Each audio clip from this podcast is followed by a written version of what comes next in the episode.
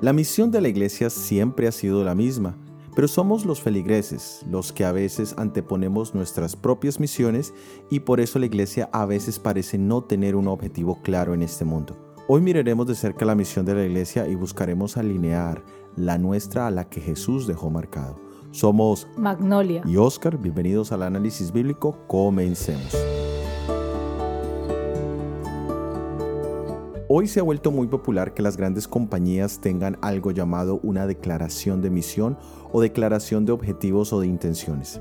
Esta declaración de misión es un resumen de los objetivos de la compañía.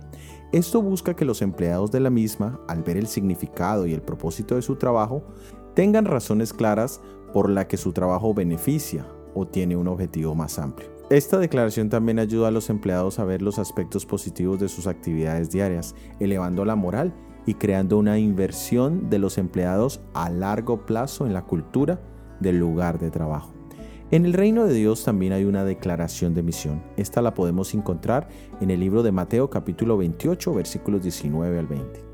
Por tanto, id y haced discípulos a todas las naciones, bautizándolos en el nombre del Padre y del Hijo y del Espíritu Santo, enseñándoles que guarden todas las cosas que os he mandado. Y aquí yo estoy con vosotros todos los días hasta el fin del mundo. Amén.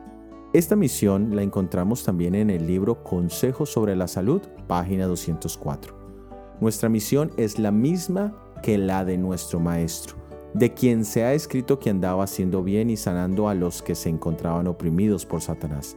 Se dice de su obra, el Espíritu de Jehová, el Señor está sobre mí, porque me ha ungido Jehová. Me ha enviado a predicar buenas nuevas a los abatidos, a vendar a los quebrantados de corazón, a publicar libertad a los cautivos y a los presos apertura de la cárcel. Andando Jesús junto al mar de Galilea, vio a dos hermanos, Simón, llamado Pedro, y Andrés, su hermano, que echaban la red en el mar porque eran pescadores. Al seguir el ejemplo de Cristo de trabajar para el bien de los demás, despertaremos su interés en Dios, a quien amamos y servimos.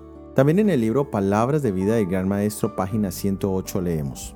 Nuestra misión en el mundo no es servirnos o agradarnos a nosotros mismos. Hemos de glorificar a Dios cooperando con Él para salvar a los pecadores. Debemos pedir bendiciones a Dios para poder comunicarlas a los demás. La capacidad de recibir es preservada únicamente impartiendo. No podemos continuar recibiendo tesoros celestiales sin comunicarlos a aquellos que nos rodean. Ahora la pregunta es, ¿cuál es tu declaración de misión personal o cuál es tu misión? La respuesta a esta pregunta dependerá de cuál es el centro de tu vida. Por ejemplo, hay personas que han hecho de otra persona su centro, puede ser su compañero o compañera sentimental. Otros han hecho de su familia como un todo el centro de sus vidas. Otros se han centrado en el dinero, en el trabajo o profesión, en sus posesiones, en el placer, en las amistades. Otros hasta en un enemigo lo han hecho el centro de su vida.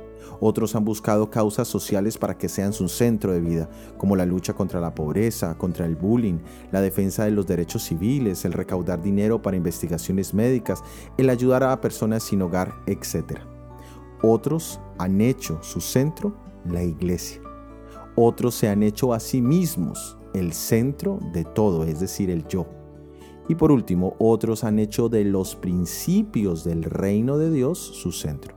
Ahora, Dependiendo de cuál es tu centro, así determinas tu misión y consecuentemente determinarás lo que te da seguridad, lo que te guía, lo que te da sabiduría y lo que te empodera. Por ejemplo, si hacemos de la iglesia nuestro centro, entonces nuestra seguridad se basará en las actividades de la iglesia y la estima que nos den las personas con autoridad e influencia en la iglesia. También nos guiaremos por el modelo en el que los demás evalúan nuestras acciones en el contexto de las expectativas de la iglesia. Y nuestra sabiduría irá conectada con términos como creyente o no creyente, miembro o no miembro.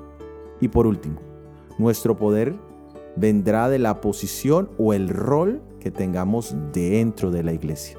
Ahora, si tu centro es los principios del reino de Dios, entonces tu seguridad se basará en los principios eternos de Dios que no cambian sea cual sea las circunstancias o condiciones externas.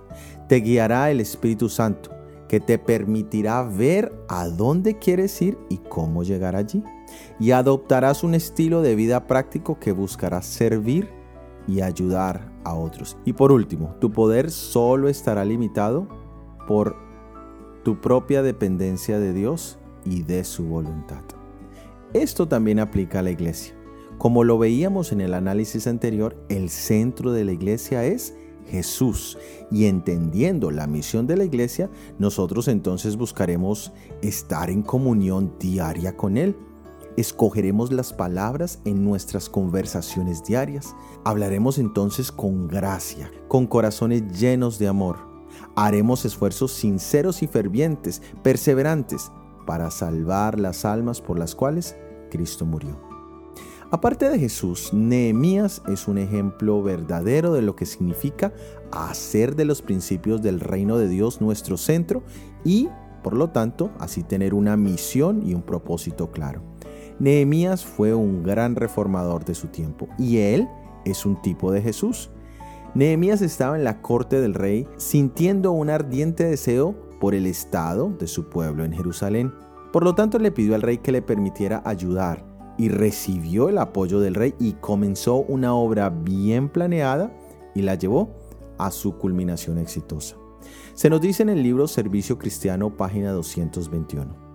Se necesitan Nehemías en la iglesia de nuestros días, no solamente hombres que puedan predicar y orar, sino hombres cuyas oraciones y sermones estén imbuidos de un propósito firme y vehemente el plan de acción seguido por este patriota hebreo en el cumplimiento de sus propósitos debiera ser adoptado por los ministros y dirigentes. Una vez hechos sus planes, debieran presentarlos a la iglesia de tal manera que obtengan interés y cooperación. Que los hermanos entiendan los planes y compartan la tarea y tendrán entonces un interés personal en su prosperidad. El éxito que acompañó los esfuerzos de Nehemías muestra lo que puede lograr la oración, la fe y la acción sabia y energética. La fe viva promoverá la acción energética. El espíritu que manifieste el director será en gran parte reflejado por el pueblo. Si los directores que profesan creer las solemnes e importantes verdades que han de probar al mundo en este tiempo no manifiestan ardiente celo en preparar un pueblo para estar en pie en el día de Dios, no podemos esperar sino que la iglesia sea descuidada, indolente y amante de los placeres. Que Dios levante en su pueblo Nehemías con un propósito firme y clara misión de la iglesia, para que así podamos terminar la obra encomendada por Jesús. Gracias por haber escuchado nuestro episodio del análisis bíblico para esta semana.